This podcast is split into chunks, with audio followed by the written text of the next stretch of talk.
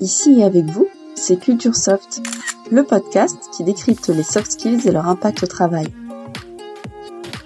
Proposé par Lefebvre Dalloz Compétences. Bonjour tout le monde Bonjour, bonjour. On est ravis de vous retrouver pour ce nouvel épisode de Culture Soft. Alors, quelle grande thématique RH va-t-on explorer aujourd'hui? Que dirais-tu d'une petite devinette pour le découvrir? Je suis d'humeur euh, un peu joueuse. Hmm, Bah ça tombe bien, moi j'adore les devinettes. Alors vas-y, je suis tout oui. Le thème du jour est caché derrière cette citation. Si tu diffères de moi, mon frère, loin de me léser, tu m'enrichis. Ah bah c'est joliment dit ça. T'as vu ça? Bon, ce sont les mots d'Antoine de Saint-Exupéry pour être tout à fait honnête. Mais je suis tout de même fière de ma trouvaille. Bah oui, tu peux, tu peux. Et j'en déduis qu'on va parler de diversité Tout juste, on va parler de diversité et d'inclusion. Et plus précisément de l'importance d'avoir des profils divers au sein des entreprises et de la façon dont les soft skills favorisent l'inclusion. Un programme euh, intéressant, en somme. Ça, tu l'as dit, intéressant et nécessaire, qui plus est. Alors, par quoi on commence? Et si on commençait par le début? Par une définition, tu veux dire? Bah oui. Tiens, toi, comment tu définirais la diversité et l'inclusion en entreprise? Ah ouais, bah tu commences fort. bon bah je me lance. La diversité, je dirais qu'il s'agit de compter parmi les effectifs de l'entreprise euh, des talents au profil varié. C'est ça. Et par profil varié, on sous-entend des personnes de sexes différents, de cultures différentes, mais aussi d'âge, d'orientation sexuelle, de religions différentes. La diversité inclut également les situations familiales, c'est-à-dire euh, qu'on ne peut pas traiter différemment des autres les salariés parents, une collègue enceinte ou un collaborateur en congé paternité. Sans oublier les personnes en situation de handicap, je suppose. Très juste. Et pour résumer, on pourrait dire simplement qu'il s'agit de recruter des talents en se basant uniquement sur leurs compétences, qu'elles soient techniques, comportementales ou transversales bien sûr, et sur leur expérience professionnelle. Je vois. Et alors l'inclusion, c'est faire en sorte que toutes ces personnes se sentent bien au sein de l'entreprise, non? Absolument. Il s'agit de créer un environnement de travail ouvert et équitable pour que chaque collaborateur, quel que soit son profil, développe un sentiment d'appartenance. D'ailleurs, euh, si on recrute des personnes différentes pour les mauvaises raisons, comme euh, pour respecter les quotas ou avoir une bonne image, on parle alors de discrimination positive. En parlant de discrimination, il me semble quand même qu'elle est punie par la loi. Tu confirmes? Je confirme. Les entreprises sont soumises au principe de non-discrimination qui figure dans le Code du travail depuis 2008. Mais encore. Concrètement, le principe de non-discrimination interdit à un employeur de traiter différemment ses salariés en raison de leur sexe, leur religion, leur origine, leur identité de genre, leur situation familiale, etc., etc. Ce qui est une très bonne chose. En effet, bon, le hic, Hmm, Je ne sais pas pourquoi, mais je sentais qu'il y allait avoir un hic. c'est parce que t'es perspicace ça.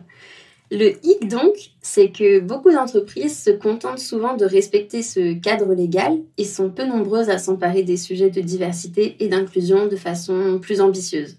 Je confirme. Enfin, par je, j'entends le rapport The Future of Work de Monster que j'ai lu récemment et qui lui le confirme, puisqu'il met en exergue qu'en France, à peine une entreprise sur deux a mis en place une politique diversité et inclusion. Et pourtant, les bénéfices de ce genre de politique sont énormes pour les entreprises. En termes d'engagement et de fidélisation des talents, déjà, mais aussi de bien-être au travail, j'imagine. Tout à fait. La diversité favorise euh, également la créativité, l'innovation, la prise de décision.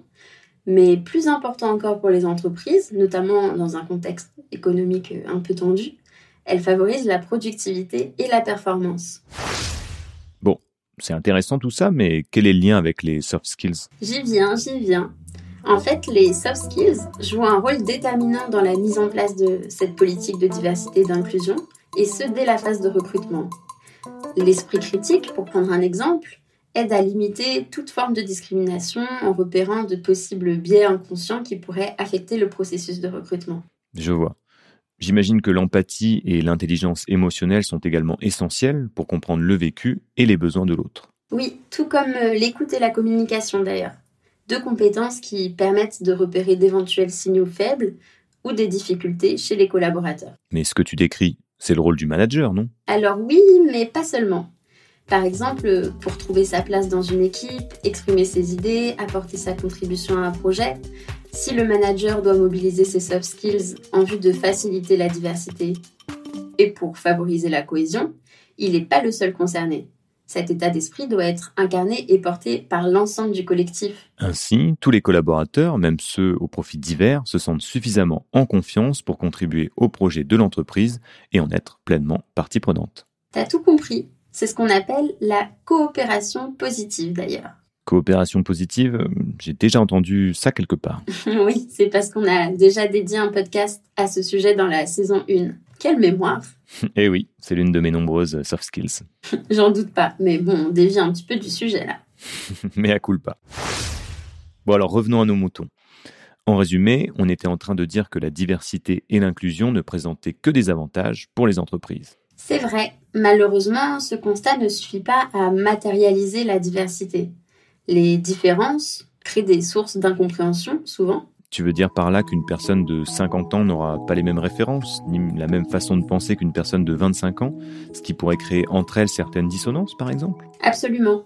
D'où l'importance, encore une fois, de la communication et de l'écoute pour se raconter, comprendre l'autre, expliquer ses différences. Et en faire une force. Voilà. Qui dit différence dit souvent stéréotype, non? Malheureusement, oui. Et certains ont la peau dure. Je pense par exemple aux personnes en situation de handicap Certains pensent à tort qu'une personne handicapée est forcément moins productive ou plus souvent malade, ce qui peut être un, frein à son recrutement. Et c'est aux employeurs de déconstruire les stéréotypes, je suppose. Les entreprises ont un rôle à jouer, assurément, de prévention et de communication, pour euh, expliquer notamment aux salariés que la singularité de chacun fait la richesse du collectif. Mais les employeurs seuls ne pourront pas empêcher les préjugés. C'est un travail que chacun doit faire sur soi dans un premier temps, et puis c'est surtout un enjeu de société dans son ensemble. Enjeu qui nécessite certaines soft skills d'ailleurs. Exact. Tu en as peut-être certaines en tête? Hmm, Alors laisse-moi réfléchir. Ah, ça y est, je sais. La vigilance. Eh bah, tu m'épates.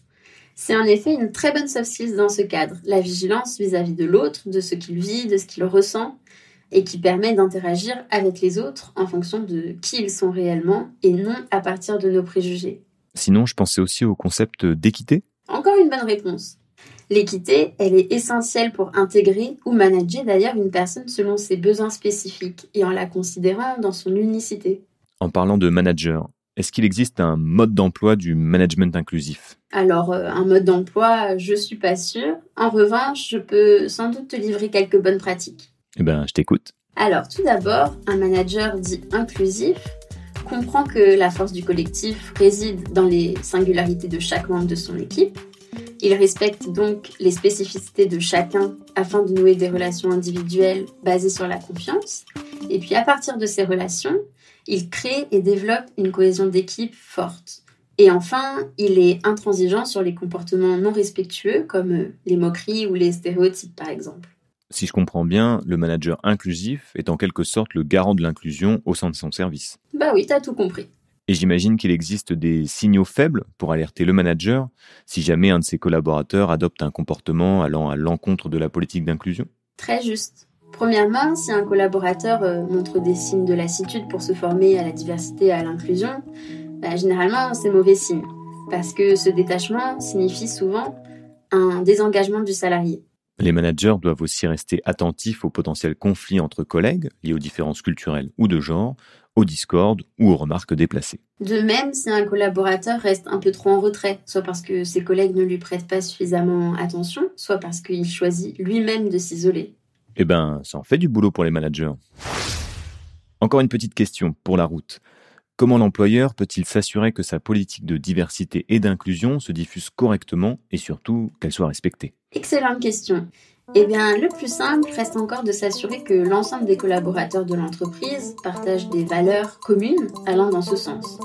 Ça passe forcément par le recrutement, en mettant l'accent sur les compétences comportementales et relationnelles autant que sur les compétences techniques. Hmm, et c'est tout? Tu te doutes bien que non.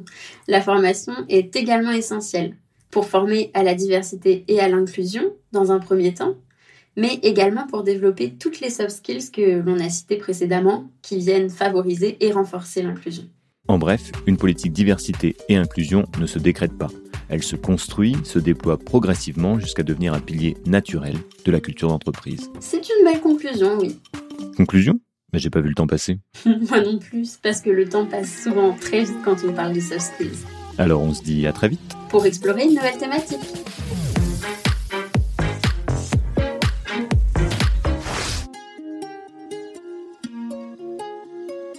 C'était Culture Soft, le podcast qui décrypte les soft skills et leur impact au travail.